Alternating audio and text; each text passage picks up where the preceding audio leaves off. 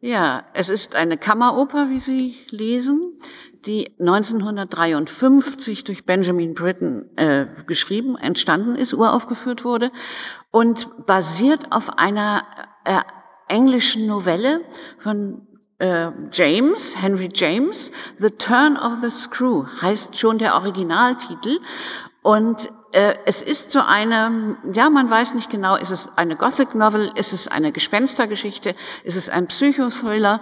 Ähm, Henry James legt sich selber da nicht fest und das tut dann auch später Benjamin Britten in der, seiner Bearbeitung dieses Stoffes nicht. Und äh, es ist eine ganz, ganz simple Geschichte zunächst einmal. Es ist die Geschichte einer jungen Gouvernante, die in London durch den Vormund zweier Kinder, die als Waisen auf dem Landgut Blei leben, äh, dorthin geschickt wird, weil diese Kinder eine Betreuung brauchen. Der Vormund möchte nichts mit der Kindererziehung groß zu tun haben, möchte nicht behelligt werden. Und diese junge Gouvernante, für die das natürlich eine ungeheure Chance ist, äh, geht dort mit Hoffnungen und Bangen hin und fragt sich, was sie dort erwarten wird, denn die Kinder sind ja Waisen. Und es gab früher einmal eine Gouvernante, das weiß man aber die ist fort. Und nur noch eine alte Haushälterin. Und das lässt sich alles sehr schön am Anfang an. Die Kinder sind ganz besonders kluge und äh, bezaubernde Kinder.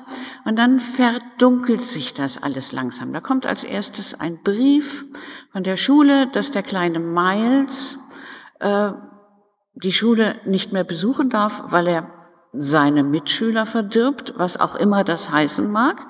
Und Flora, die Schwester, ähm, ist ein nettes, sympathisches Kind und Miles auch. Und die Gouvernante kann das also alles erstmal gar nicht erklären. Äh, und dann geht das los, dass sie plötzlich glaubt, äh, Gespenster zu sehen. Nennen wir es mal eindeutig Gespenster zu sehen. Nämlich die verstorbene Gouvernante, Miss Jessel, und den ehemaligen Diener äh, Peter Quint. Und sie glaubt, dass diese beiden Verstorbenen Kontakt zu den Kindern aufnehmen. Dann entblättert sich auch langsam die Geschichte, nämlich dass Peter Gwint äh, jemand gewesen ist, der durchaus ähm, anderen seinen Willen aufgezwungen hat. Wie weit das gegangen ist, äh, erfährt man nicht genau, aber auf jeden Fall jemand gewesen ist, der sich ein schönes Leben gemacht hat, der sehr verführerisch war, der wahrscheinlich ein Verhältnis mit Miss Jessel gehabt hat. Und äh, das Leben dieser beiden von Miss Jessel und Peter Quint endet dann auch eher gewaltsam. Miss Jessel äh, geht in den See, wie man so, äh, sagen wir mal, verklausuliert erfährt. Und in der fast selben Nacht stürzt Peter Gwint auf Eis und äh, verblutet. Gut, und die Gouvernante sieht nun also dauernd immer wieder Erscheinungen dieser, äh, dieser Gespenster und glaubt, dass die Kontakt zu den Kindern aufnehmen. Das Ganze spitzt sich immer mehr zu. Die Gouvernante, die die Kinder retten möchte, äh, verliert sich auch immer mehr in ihren Ängsten äh, und das Ganze endet dann, die ganze Geschichte endet dann damit, dass Miles in ihren Armen stirbt. Und offen ist und deswegen weiß man nicht, ist das jetzt ein Psychothriller? Ist es tatsächlich eine Gespenstergeschichte? Was ist es denn überhaupt? Denn wir erfahren weder von James noch von äh, Britton und seiner Librettistin. Ist diese Gouvernante nun besessen? Sieht die etwas, was nicht ist? Gibt es Gespenster? Gibt es äh, tatsächlich Menschen, die äh, versuchen, Einfluss auf die Kinder aufrechtzunehmen, äh, äh, die äh, existent sind. Also eine Geschichte, wo ein sowohl der Dichter als auch der Komponist ununterbrochen in die Irre äh, locken und einem nie wirklich sagen, was ist denn nun eigentlich geschehen? Woran, und deswegen habe ich einmal Psychothriller gesagt, äh, woran ist denn eigentlich Miles überhaupt gestorben? Das wissen wir nicht. Wir wissen nur, dass es äh, offensichtlich einen Kampf um die Seele dieses Kindes oder dieser Kinder gibt. Wir wissen nicht, es ist eine Gespenstergeschichte. Das sagt Henry James und das sagt Britten, weil diese Gespenster treten in diesem Stück auf. Eindeutig, wir können sie auch als Zuschauer sehen. Wer sieht sie sonst noch? Die Gouvernante auf jeden Fall. Alle anderen sehen sie nicht oder leugnen sie alle anderen? Ist es einfach nur, dass die Gouvernante dahin kommt und spürt, diese Kinder sind traumatisiert. Die haben erst ihre Eltern verloren und dann haben sie auch noch die beiden Bezugspersonen verloren, die es für sie gegeben hat, nämlich Peter, äh, Peter, Peter Quint und Miss Jessel. Offensichtlich äh, sehr starke Bezugspersonen, wie sich im Stück äh, nachher rauskristallisiert. Die haben sie verloren. Die Kinder sind traumatisiert. Die Gouvernante merkt dieses Trauma und personalisiert sie in Gespenster. Das wissen wir alles nicht. Wir erfahren es auch nicht. Das Stück macht auch überhaupt gar keine Anstalten, einem das zu erklären, sondern man als Zuschauer muss sich die einzelnen Elemente nehmen und eigentlich nur seine Fragen stellen und sich selber zusammensetzen, was denke ich denn, was sein könnte. Und man ist hinterher am Schluss genauso schlau wie vorher.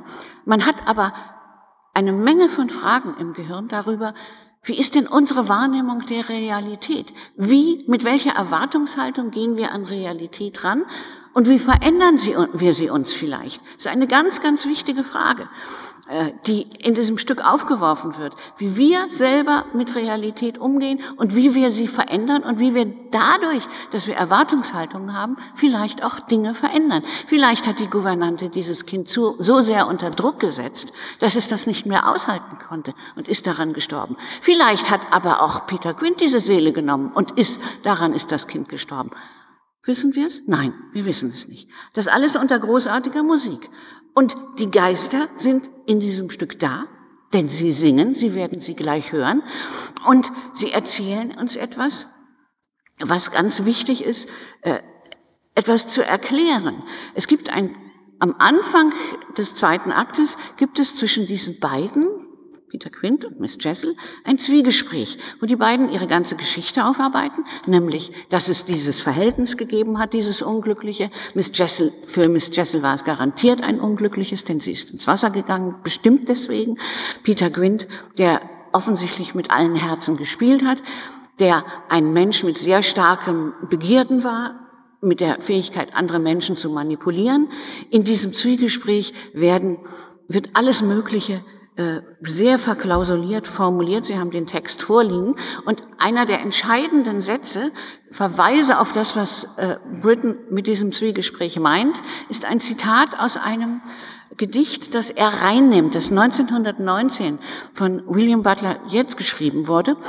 Äh, das, das Stück heißt The Second Coming und wird unter dem Eindruck des Ersten Weltkrieges geschrieben und da gibt es eine Zeile, die heißt The Ceremony of Innocence is drowned.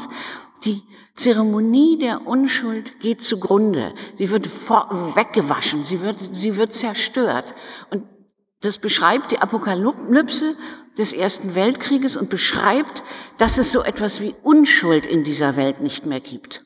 Und das ist eine der wichtigsten Fragen des Stückes, wie weit kann sich die Unschuld, die Unschuld von Kindern zum Beispiel, in einer Umgebung, die schuldig ist, überhaupt noch erhalten. So, jetzt habe ich versucht, dieses komplexe Stück einmal ein bisschen zu umreißen. Und jetzt haben Sie vielleicht noch Fragen. Ja, Nein, ich sehe keinen Lichtblick in diesem Stück. Es ist die verzweifelte Suche nach einem Ort, an dem man geschützt ist und einer, und einer Wahrnehmung, auf die man sich verlassen kann. Das ist äh, eine erschütterte Kriegsgeneration, die dieses, die dieses Thema äh, aufgenommen hat. Denn auch darf man ja nicht vergessen, es ist zwar 53, auch für Britain ist ja äh, ein Krieg und er ist ja der Mann, der dieses War Requiem gerade geschrieben hat. Ja, also äh, auch für diese Generation ist ja die Welt erschüttert und das nicht mehr wissen, äh, wo stelle ich meine Füße hin? Was ist, was ist für mich sicher, äh, auch in der Wahrnehmung an Realität und an Wahrheit? Was ist denn die Wahrheit? Unsere Wahrheit überhaupt. Das ist ja völlig erschüttert und ich glaube, das transportiert dieses Stück und das transportiert auch äh, ein, ein Henry James, der äh, als äh, Bruder eines Psychologen, der also die Tiefenpsychologie in den USA durchgesetzt hat, äh, mit psychischen Phänomenen äh, zu tun hatte, der Freud kenn, äh, gelesen hat. Also äh, auch diese, diese Fragen, ob es vielleicht einfach Traumata sind oder tatsächlich Geister oder ob äh, die Gouvernante äh, tatsächlich den Blick in eine andere Welt hat, das wird ja alles nicht äh, genannt, gibt es aber als Möglichkeit äh, der Wahrnehmung. Und genau damit lässt, wird man eigentlich allein gelassen, weil das muss man für sich selber klären. Gnade sei mit euch und Friede von Gott, dem Vater und unserem Herrn Jesus Christus. Turn of the Screw verwirrt mich, verunsichert mich, spricht Ängste an und bedrückende Geheimnisse. Und zu den wenigen Dingen, die sicher sind, gehört der Tod eines Kindes am Ende des Stückes. Ich möchte in dieser Predigt in vier Abschnitten auf das eingehen, was wir wahrnehmen können oder meinen wahrzunehmen. Erster Abschnitt, wir haben es gehört, The Ceremony of Innocence is drowned. Die Feier der Unschuld ist ertränkt. Wir haben die rätselhafte Botschaft der Geister eben gehört im musikalischen Vortrag. Und die Botschaft ist aktueller denn je. Oder sagen wir, sie ist uns so nahe gerückt wie schon lange nicht mehr. William Butler Yeats hat diese dunkle Zeile 1919 im Angesicht des Ersten Weltkriegs geschrieben. Die Zeit der Unschuld ist vorbei, es gibt keine Unschuldigen mehr, wenn es sie denn je gegeben hat. Es ist nicht so, wie es scheint. Im Krieg stirbt die Wahrheit zuerst. Und wenn etwas mal in Ordnung war, dann ist das jetzt vorbei. In dem Stück Turn of the Screw sehe ich eine Menge Geister, viele Vermutungen, Bilder, Andeutungen, schwere Themen. Für mich ist das Stück wie ein Kommentar, der die Befindlichkeiten, die Befürchtungen vieler Menschen erfasst, mit denen ich gegenwärtig spreche. Die Ereignisse der letzten Wochen, der von Putin angezettelte Krieg in der Ukraine belasten meine Gedanken. Und ich denke, die meisten von uns sind in großer Sorge über die Ereignisse, in Gedanken bei den Menschen, die Gewalt erleiden, bei den Menschen, die sich fürchten vor dem, was da kommt, die sich um die Sicherheit ihrer Kinder sorgen und eine lähmende Todesangst verspüren. Ratlosigkeit und Entsetzen sind allüberall, auch und obwohl sich in diesen Tagen viel Hilfsbereitschaft zeigt. Wir müssen mit dieser Ohnmacht und diesen Sorgen auch nicht allein bleiben, es ist gut, wenn wir nicht im Schweigen stecken bleiben. Es ist gut, wenn wir uns in diesen Tagen auf die Kraft des Gebets besinnen. Also wenn wir das, was uns bewegt, nicht nur miteinander, sondern es auch mit Gott teilen, es Gott mitteilen. Zweiter Abschnitt. Die Unschuld ist ertränkt. Wie lässt sich das eigentlich aushalten, liebe Gemeinde? wenn die Unschuld ertränkt ist. Ich kann alles nehmen, wie es kommt, weil Gott mich immer wieder stark macht. So schreibt es der Apostel Paulus sinngemäß im Brief an die Philipper. Er hat gelernt, unabhängig zu sein, ganz gleich in welcher Lage er sich befindet. Er kennt es, eingeschränkt zu sein, wie auch komfortabel zu leben. Ich kann alles nehmen, wie es kommt. Das ist ein starker Satz. Wer kann diesen Satz nachsprechen? Wer will ihn überhaupt nachsprechen? Gerade in diesen Tagen, wo viele ihre Belastungsgrenzen besonders deutlich spüren, wo sich Müdigkeit und Lähmung breit macht. Es ist ja nicht nur der Krieg vor unserer Haustür. Seit zwei Jahren leben wir alle mit zusätzlichen großen Belastungen. Ich kann alles nehmen, wie es kommt, weil Gott mich immer wieder stark macht. Diesen Satz kann ich eigentlich nur verstehen, wenn ich mich an diese anderen Worte erinnere, die bei Paulus zitiert werden, nämlich den Zuspruch Gottes. Lass dir an meiner Gnade genügen, denn meine Kraft ist in den Schwachen mächtig. Viele Geschichten von der Zuwendung Gottes zu den Schwachen erzählt die Bibel. Zum Beispiel vom Propheten Elia, der sich kraft- und mutlos in die Wüste zurückzieht, um zu sterben. Aber da kommt jemand, ein Wesen, ein Wesen ihm zur Hilfe. Aber das ist nun kein Geist mit bleichem Teint, wie Peter Quint oder Miss Jessel, sondern Elia erfährt die Zuwendung des Engels, ein Engel Gottes, ein guter Geist sozusagen. Er gibt dem lebensmüden Elia Kraft für einen langen Weg. Rudolf Otto Wiemer, der große Schriftsteller religiöser Gedichte und Erzählungen, sagt das irgendwie magisch in seinem Gedicht Auftrag. Nimm einen Stein in den Mund, vergiss die Zeitung, fülle die Taschen mit Sand. Du hast einen weiten Weg vor. Früh genug wirst du dort sein. Vertraue dich niemandem. Wirf die Pläne weg. Geh. Unterwegs wird man dich nähren. Das christliche Leben ein Unterwegssein, ein Ziel ahnen, geduldig gehen, dann wieder ausruhen und gehen. Getrost.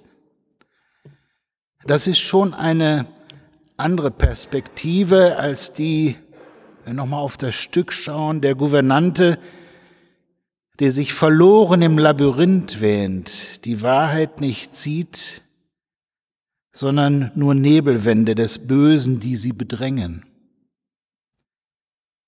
Ist nicht der letzte Dreh der Schraube, sondern der Aufbruch und wenn auch in die Wüste. Dritter Abschnitt. Und noch einmal, die Unschuld ist ertränkt. Wie lässt sich das eigentlich aushalten? Wir sind in der Passionszeit. Das Kreuz ist verdeckt. Ich sah neulich wieder einen Holzschnitt von Ernst Barlach aus dem Jahr 1921 mit dem Titel Der göttliche Bettler. Eine marode Holzstiege führt von oben herunter auf die Erde, vom Himmel in die Welt der leidvollen Tatsachen. Geschundene Kreaturen liegen wie Abfall unter, hinter und neben dem Weg zum Himmel. Den Weg nach oben hat niemand geschafft. Die Stufen ins Land der Freude sind zerbrochen. Auch das Werk Balachs spiegelt die Katastrophe des Ersten Weltkriegs. Und die Botschaft bleibt auch heute, der Allmächtige weilt nicht in hohen Sphären, er geht zwischen den Menschen umher. Er nahm den Weg nach unten, auch Gott ist der Weg zurück nach oben versperrt. Er kommt als Bettler unter geschundene Kreaturen. So deutet Balach die biblische Überlieferung. Diese Vorstellung ist unbequem und trotzdem hilfreich. Die Begegnung zwischen Gott und Mensch passiert wo man, sich nie, wo man sie nicht erwartet, nämlich mitten in dem Leiden. Und die Passionszeit erinnert an das Leiden Jesu, an die Zeit, wo der göttliche Bettler Gestalt gewann. Und damit wird sichtbar, dass Gott solidarisch ist mit den Ratlosen, mit den Atemlosen, mit denen, die sich in Schuld verstrickt haben. vierter Abschnitt und Schluss. Die Unschuld ist ertränkt. Ich vermute, dass ich dieser Einsatzanalyse aus dem Stück The Turn of the Screw zustimmen kann. Die Unschuld ist ertränkt. Nirgendwo finden wir das große Runde, das ganze Glück, sondern finden allenfalls Scherben vor. Fragmente der Wahrheit, Splitter von Glück, Risse in den Lebensläufen. Und da sagt es mir zu, liebe Gemeinde, wenn ich mich an die Wegmarken des christlichen Lebens erinnern kann. Dass ich zur Ratlosigkeit stehen kann, dass ich Gott in den Spuren des Alltags erwarten darf und dass ich mit Sand in den Taschen auf Ziele zugehen darf. Das ist vielleicht nicht viel, und doch genug für viele Tage. Amen. Und der Friede Gottes, der höher ist als all unsere Vernunft, bewahre unsere Herzen und Sinne in Christus Jesus.